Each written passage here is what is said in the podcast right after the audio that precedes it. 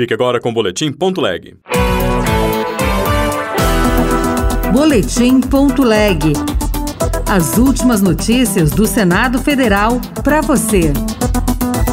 Senadores de Roraima defendem investigações da Polícia Federal contra garimpo ilegal. Os investidores, os donos de máquinas, os empresários principalmente que financiam o garimpo e que compram a riqueza que está ali naquelas terras, que é o ouro, eles na verdade é que têm que responder, e não os garimpeiros. Pesquisa Data Senado revela restrição da população à liberação de armas.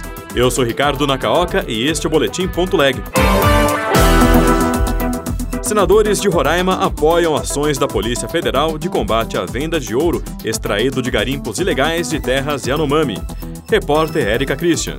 Os integrantes da Comissão Temporária Externa que acompanha a situação dos Yanomamis declararam apoio às operações da Polícia Federal destinadas a identificarem os responsáveis pelo contrabando de ouro extraído ilegalmente na região norte. O senador Dr. Irã, do PP de Roraima, declarou que os garimpeiros não ficam com os lucros. Tudo tem que ser investigado, porque, infelizmente, como esse ouro é produzido numa área que ela não tem nenhum tipo de participação do governo e não se reveste em termos de impostos para a população brasileira, nós precisamos saber quem é que está ganhando dinheiro com isso. Já o senador Chico Rodrigues, do PSB de Roraima, que é o presidente da comissão temporária, também lembrou que os garimpeiros são vítimas desse esquema. Os investidores, os donos de máquinas, os empresários principalmente que financiam o garimpo e que compram a riqueza que está ali naquelas terras, que é o ouro, eles na verdade é que têm que responder, e não os garimpeiros. Segundo a Polícia Federal, entre os anos de 2020 e 2022, 13 toneladas de ouro, avaliadas em 4 bilhões de reais, foram fruto desse esquema. A Justiça Federal já determinou o bloqueio de 2 bilhões de reais em bens dos investigados. Uma pesquisa do Data Senado mostrou que a maioria da população não quer a facilitação do acesso às armas. Para 60% dos brasileiros, isso pode aumentar a violência doméstica. Repórter Pedro Pincer. A equipe do Instituto Data Senado perguntou aos brasileiros se facilitar a posse de armas aumentaria a segurança no Brasil. Em resposta, 60% dos entrevistados discordaram de medidas nessa direção. Em 2021, o índice de discordância havia sido de 69%.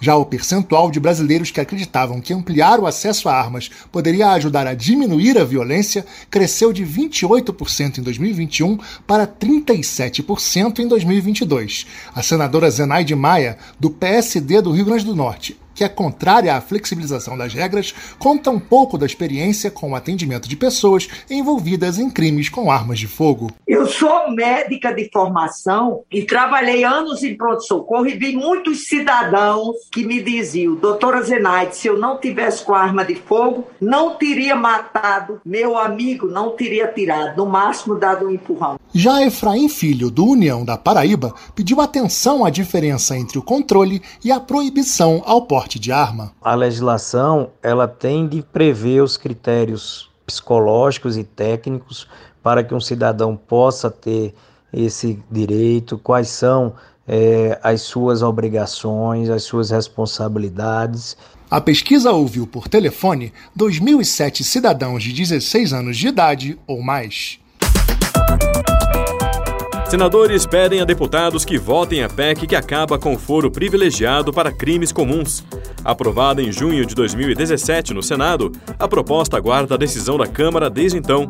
Reportagem de Bruno Lourenço. A proposta de emenda à Constituição restringe o foro privilegiado em caso de crimes comuns a cinco cargos: presidente e vice-presidente da República, presidentes da Câmara, do Senado e do Supremo Tribunal Federal. Para o senador Flávio Arnes, do PSB do Paraná, o fim do foro privilegiado é um clamor da chamada pauta ética. A primeira delas, o fim do foro privilegiado, uma proposta de emenda constitucional, autoria do ex-senador Álvaro Dias do Paraná, já aprovada no Senado Federal e que está aguardando também a análise pela Câmara dos Deputados.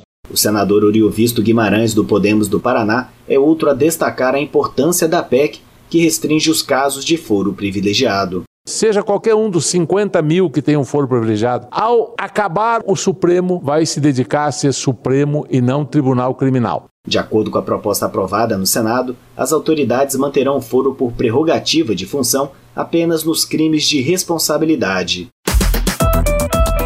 Outras notícias estão disponíveis em senado.leg.br/rádio. Você ouviu Boletim.leg. Notícias do Senado Federal.